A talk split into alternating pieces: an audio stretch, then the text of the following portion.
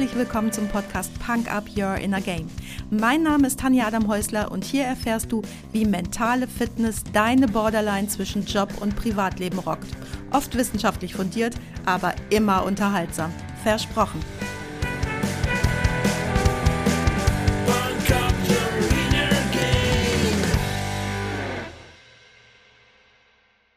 Hallo, du schöner Mensch. Ich freue mich, dass du heute da bist und Heute geht es darum, Punk und mentale Fitness.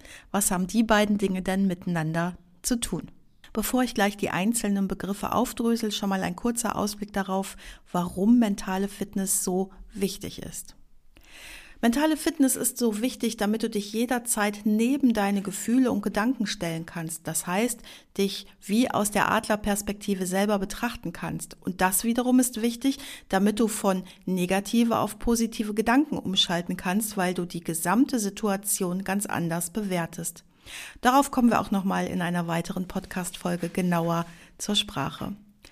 Es ist wichtig, damit du aus negativen Gefühlen aussteigen kannst, ohne etwas zu verdrängen, damit du dir Gedanken und Bilder erzeugen kannst, die sofort positive Gefühle auslösen und dir generell innere Bilder schaffen kannst, zum Beispiel von einem Zustand nach der Erreichung eines persönlichen Ziels, und diese inneren Bilder vergrößern, verkleinern oder auch inhaltlich neu deuten kannst. Aber jetzt zu den Begriffen fange ich mit dem Punk an. Das ist schnell erklärt, zumindest in diesem Bezug. Es geht um die Geisteshaltung. Bei Punk geht es immer auch um die individuelle Freiheit. Das heißt, dein selbstbestimmtes Handeln. Natürlich hat Punk noch viele weitere Werte, aber der heutige Bezugspunkt wird das selbstbestimmte Handeln sein.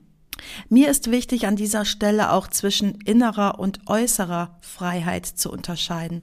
Es kann sein, dass du dir im Außen ganz viel Freiheit aufgebaut hast. Zum Beispiel kannst du komplett über deinen Tagesablauf entscheiden oder du bist finanziell frei. Und dann gibt's aber noch die innere Freiheit. Es kann sein, dass du so hohe äußerliche Freiheitsgrade dir geschaffen hast, dass andere dich darum beneiden, aber dennoch ist es möglich, dass du dich innerlich nicht frei fühlst.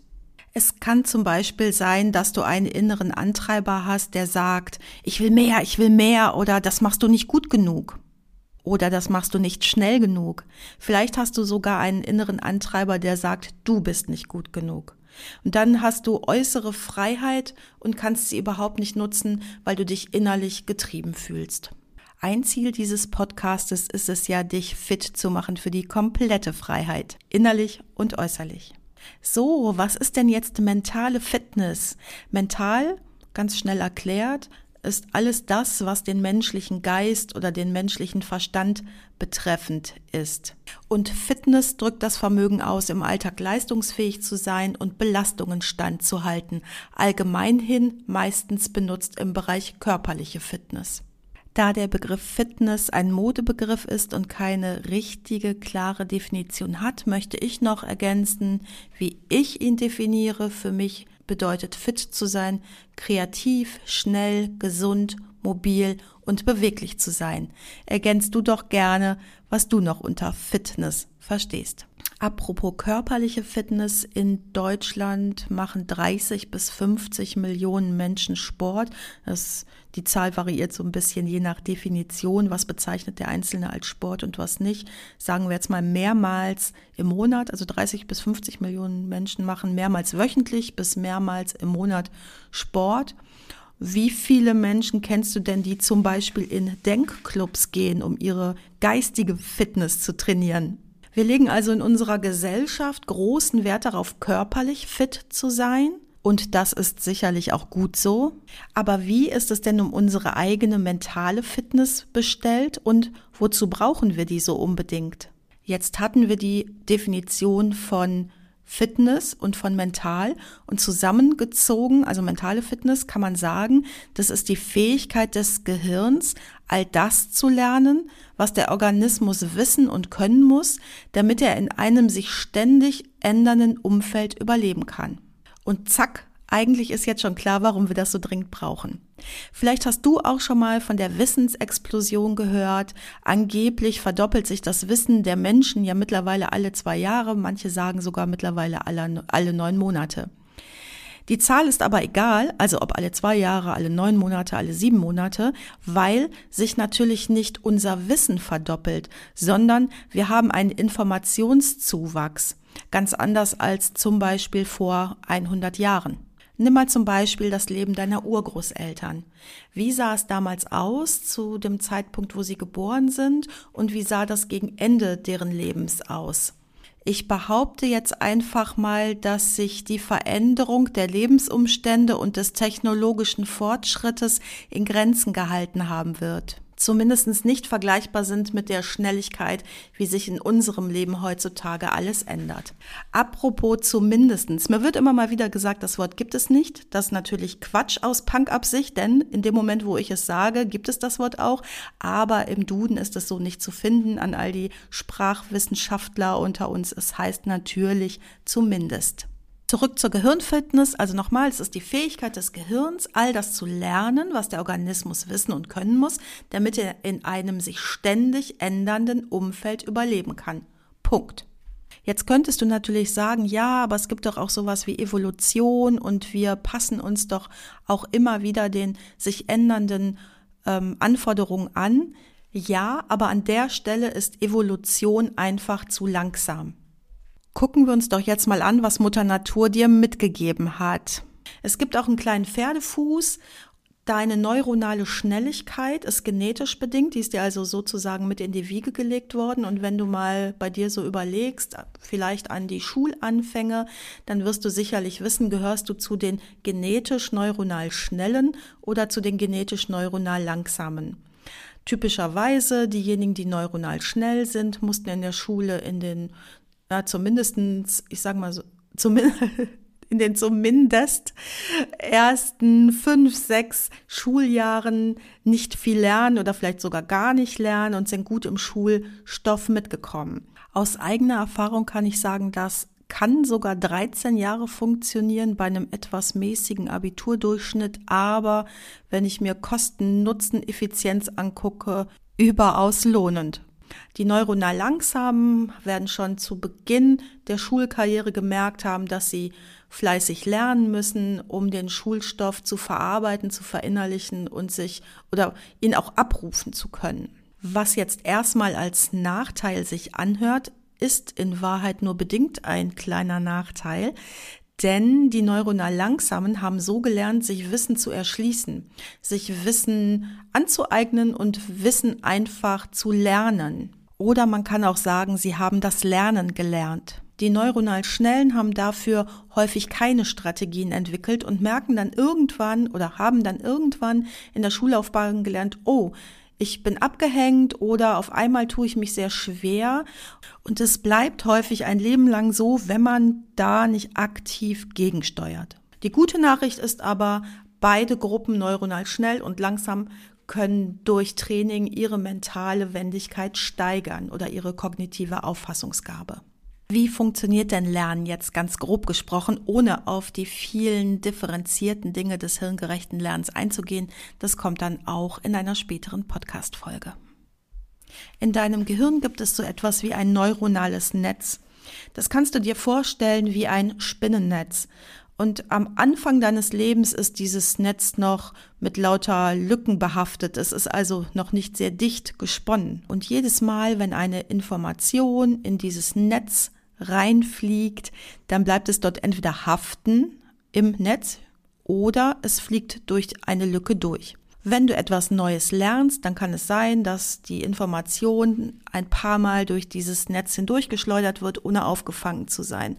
Und irgendwann einmal wird diese Information aber nicht durch das Netz durchfliegen, sondern an irgendeiner Stelle hängen bleiben, die schon gesponnen ist. Und klar, je mehr Informationen hängen bleiben, desto dichter wird dieses Netz und desto schneller bleiben weitere neue Informationen hängen. Thema Sprachen sind da ein schönes Beispiel. Vielleicht hast du selber das Glück, dass du bilingual aufgewachsen bist, also mit zwei Muttersprachen. Dann wirst du bemerkt haben, dass das Erlernen weiterer Sprachen dir relativ einfach fällt im Vergleich zu Leuten, die nicht bilingual aufgewachsen sind. Das bedeutet, dein Sprachnetz hatte schon viele Informationen und wenn jetzt eine neue Sprache dazukommt, dann gibt es an dieser Stelle schon ein dichtes Netz und neue Informationen, Vokabeln, Grammatikregeln bleiben einfacher hängen. Je jünger wir diese Netze ausbilden, desto besser, desto einfacher für die Zukunft. Aber natürlich können wir uns diese Fähigkeiten auch später noch erwerben.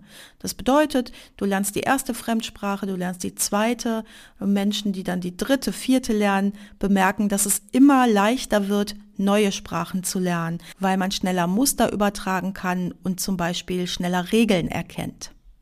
Wichtig ist, dass Wiederholungen hier gut sind, solange sie noch nicht im Netz hängen geblieben sind. Sind die Informationen aber einmal verarbeitet und fest ins Netz eingewebt, brauchen wir diese Wiederholungen nicht mehr, um unser Gehirn fit zu halten. Kurz zusammengefasst, je mehr du lernst, desto leichter fällt dir weiteres Lernen. Der eine wichtige Punkt also dein neuronales Netz. Ein anderer wichtiger Punkt ist die Neurogenese. Ich habe in der Schule noch gelernt, dass Gehirnzellen, die einmal abgestorben sind, für immer verloren sind. Heute wissen wir es besser. Gehirnzellen können sich regenerieren. Wie das ganz genau funktioniert, da mache ich vielleicht noch mal eine eigene Folge drüber. Wichtig zu wissen ist aber, dass viele kleine Nervenzellen schon an den Startlöchern stehen und mit den Hufen scharren, um einzuspringen, wenn ältere Gehirnzellen verkümmern oder absterben. Es gibt Prozesse im menschlichen Körper, die die Neurogenese stoppen oder verlangsamen. Dazu gehören einige Medikamente, wie zum Beispiel bei einer Chemotherapie eingesetzt. Bei einer Depression stoppt die Neurogenese auch und Antidepressiva sorgen zum Beispiel dafür, dass Gehirnzellen sich wieder neu bilden.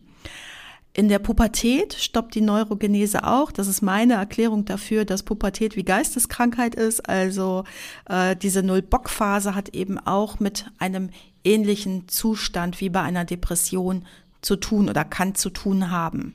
Zum Glück verwächst sich das ganz von alleine. Man weiß aber heute, dass sich das jugendliche Gehirn bis zu einem Alter von 28 Jahren ausbildet. Dann erst ist der Aufbau abgeschlossen. Also, liebe Eltern, wenn euer Kind mit Anfang 20 immer noch nicht zur Vernunft gekommen ist, macht euch keine Sorgen. Das hört spätestens mit Ende 20 von alleine auf, auch wenn die Zeitphase sehr lang erscheinen mag. Dann gibt es noch einen ganz wichtigen Punkt für mentale Fitness und das ist ein guter Schlaf. Und auch dazu wird es eine eigene Podcast-Folge geben. Im Schlaf werden die Informationen, die so ins neuronale Netz gefeuert wurden über den ganzen Tag, die werden jetzt im Schlaf verarbeitet und auch gefestigt. Es nutzt dir also wenig, wenn du den ganzen Tag über super viele spannende Dinge machst und viel für deine mentale Fitness tust, aber dann am Ende des Tages nicht ausreichend schläfst, damit diese Informationen auch verarbeitet und gut eingebettet werden können in dein Gehirn. Das bedeutet nicht unbedingt, dass du super lange schlafen musst. Ich komme an den meisten Tagen beziehungsweise in den meisten Nächten mit zwei Tiefschlafphasen aus. Diese sollten aber ungestört verlaufen. Ich bin kein Freund von der These, ah, der Schlaf vor Mitternacht ist der beste oder dieser Schlaf ist der beste oder jener oder man muss früh aufstehen. Ich glaube, wir haben alle unsere eigene Uhr und wir sind alle alt genug, selber zu erkennen, wie tickt diese eigene innere Uhr. Mir hat man immer gesagt, auch früh aufstehen, daran kann man sich gewöhnen. Ich gewöhne mich da nie dran, ich schwöre. Ich stehe mit dem Sonnenaufgang auf und das ist im Sommer oder es kann im Sommer schon mal früh sein, aber im Winter, wenn es so gar nicht hell werden will, dann quäle ich mich komplett. Kurz zusammengefasst, neuronales Netz, Neurogenese, Schlaf. Jeder dieser Punkte verdient eine eigene Podcast-Folge, aber heute zum Einstieg ging es ja darum, was ist mentale Fitness überhaupt und was hat das mit Punk abzutun. Kommen wir doch darauf zurück. Punk, Autonomie, Freiheit, innere und äußere Freiheit, mit dem, wie ich mich geistig aufgestellt habe. Zur Vorbereitung auf die heutige Folge habe ich natürlich auch ein bisschen recherchiert und bin da über eine Seite der AOK gestolpert. Die AOK steht jetzt da bestimmt exemplarisch für vieles, was man im Netz findet. Und ich muss sagen, AOK echt, schämt euch und geht wieder schlafen. Der Bullshit, den ich da auf der Seite finde, verdient es extra gewürdigt zu werden, indem ich hier kurz drauf eingehe auf ein, zwei, drei Punkte. Unfassbar, wirklich. Zitat von der Website. Mentale Fitness bedeutet nicht durchgehend auf einem hohen geistigen Leistungsniveau zu sein. Wichtig ist, dann fit zu sein, wenn es darauf ankommt. Ja, verdammt nochmal.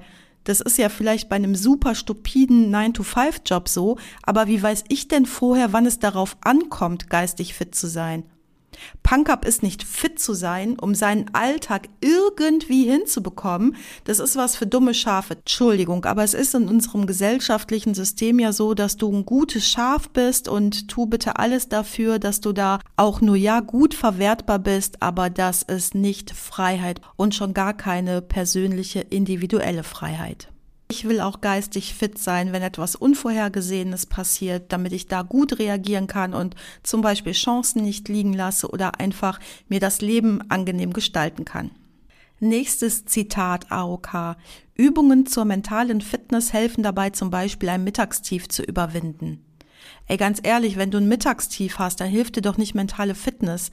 Natürlich kann auch dein Gehirn erschöpft sein, aber dann mach halt einen kurzen Powernap, ruh deinen Körper kurz aus und dann ist auch das Mittagstief überwunden.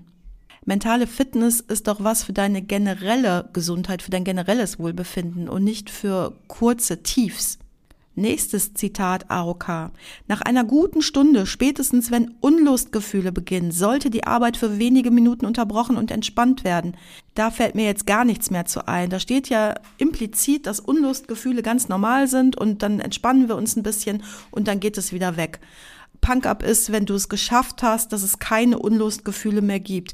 Natürlich gibt es immer mal wieder Dinge auch in meinem Leben, wo ich sage, da könnte ich mir jetzt was Schöneres vorstellen. Aber wenn ich mir anschaue, warum ich das mache, dann habe ich an der Stelle keine Unlustgefühle.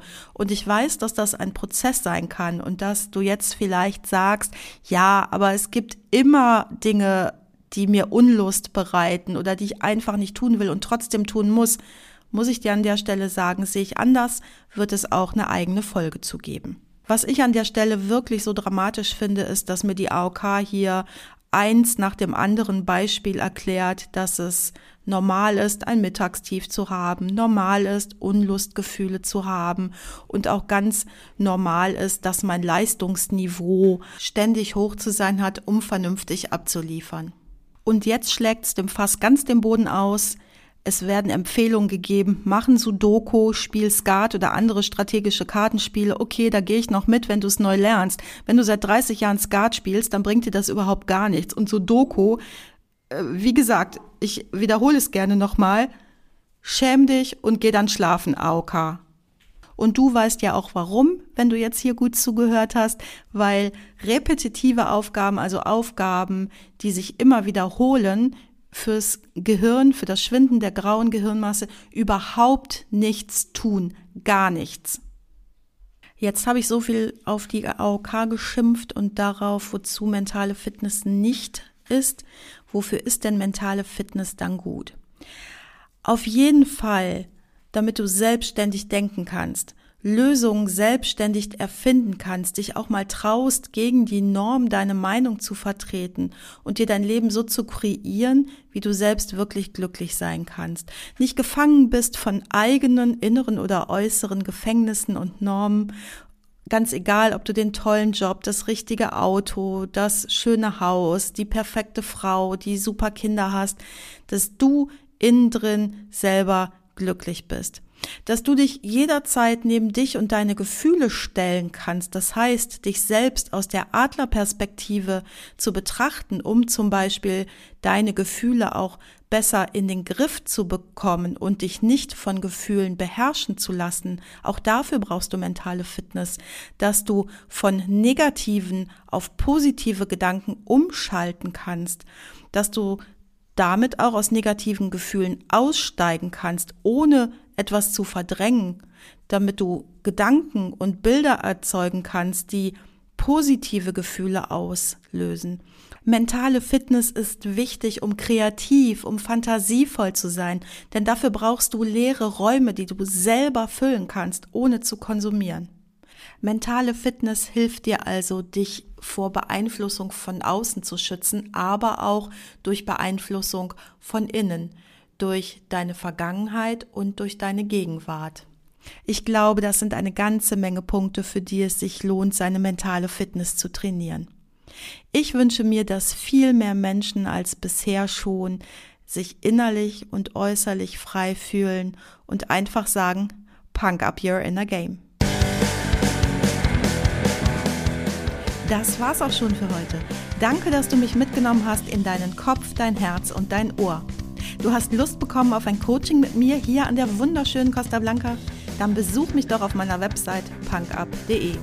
Die Website verlinke ich dir natürlich in den Show Notes, genau wie alle weiterführenden Infos zum Podcast. So, ich wünsche dir viel Sonne und denk immer daran, Punk up your inner game. Deine Tanja.